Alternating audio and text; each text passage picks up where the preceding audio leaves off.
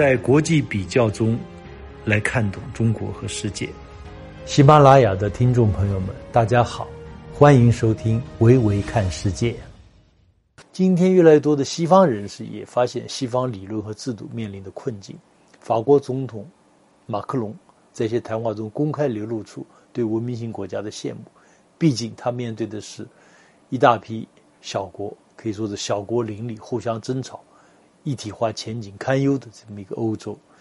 在二零一九年举行的法国驻外使节会议上，马克龙指出啊，中国、俄罗斯、印度这些新兴经济体不仅是经济强国。如一些人所讲的，他们认为自己是真正的文明型国家，他们确实扰乱了我们的国际秩序，影响着世界经济秩序，重塑着世界政治秩序。马克龙接着说：“但他们比我们的欧洲人今天啊更具有政治灵感，他们有一套我们欧洲人某种程度上已经失去的真正的逻辑、哲学和想象力。”马克龙要求法国承担起复兴欧洲文明的使命。他显然希望欧盟啊，最后能够成为一个文明共同体，甚至文明型国家。俄罗斯总统普京是二零一三年首次使用文明型国家概念。普京的意思非常明确：俄罗斯是一个由俄罗斯人民、俄罗斯语言、俄罗斯文化、俄罗斯东正教和其他传统宗教共同组成的一个文明型国家。普京还这样说过：“我们必须重视我们祖先留给我们的特别的经验。”几个世纪以来，俄罗斯从一开始就作为一个多民族的国家在发展，以俄罗斯人民、俄罗斯语言、俄罗斯文化为我们所有人提供的国家文明，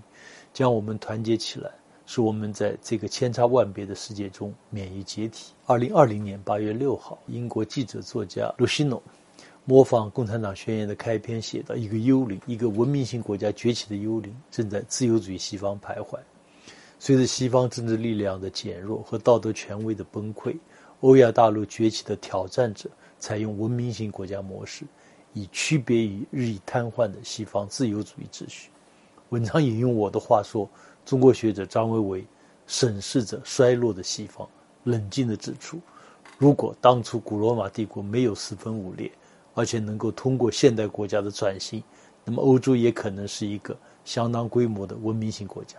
但这只能是一种推演和假设。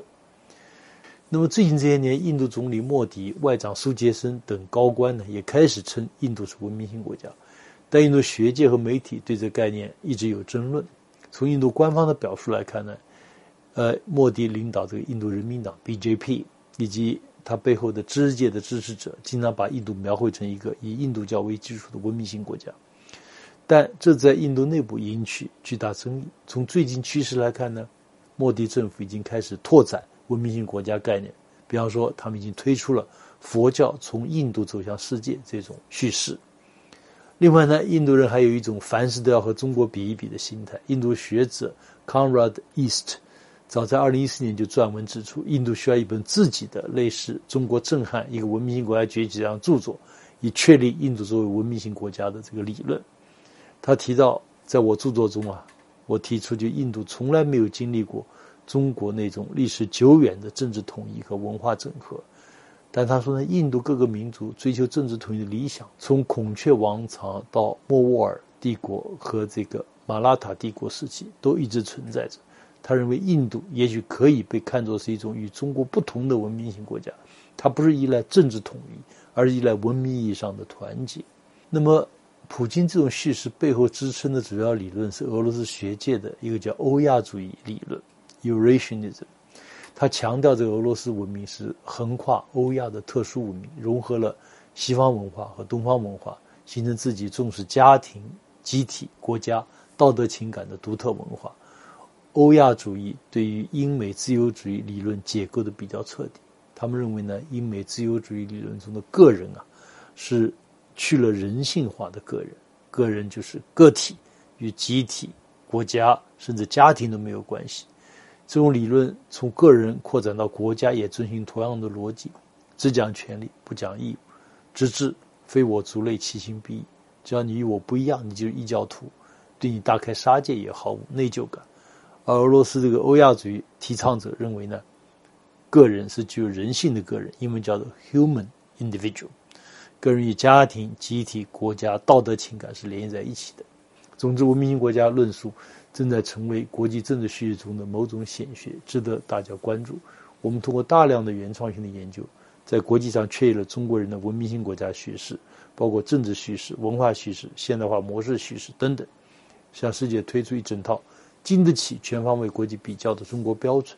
也就我讲的，确立中国人自己对中国、对西方。对整个外部世界的主流叙事，把许多被颠倒的事情颠倒过来，让原创的中国学研究成果，让原创的中国话语走向世界，引领世界。好，今天就谈这些，欢迎大家继续收听《维维看世界》，让我们用中国话语读懂中国，读懂世界。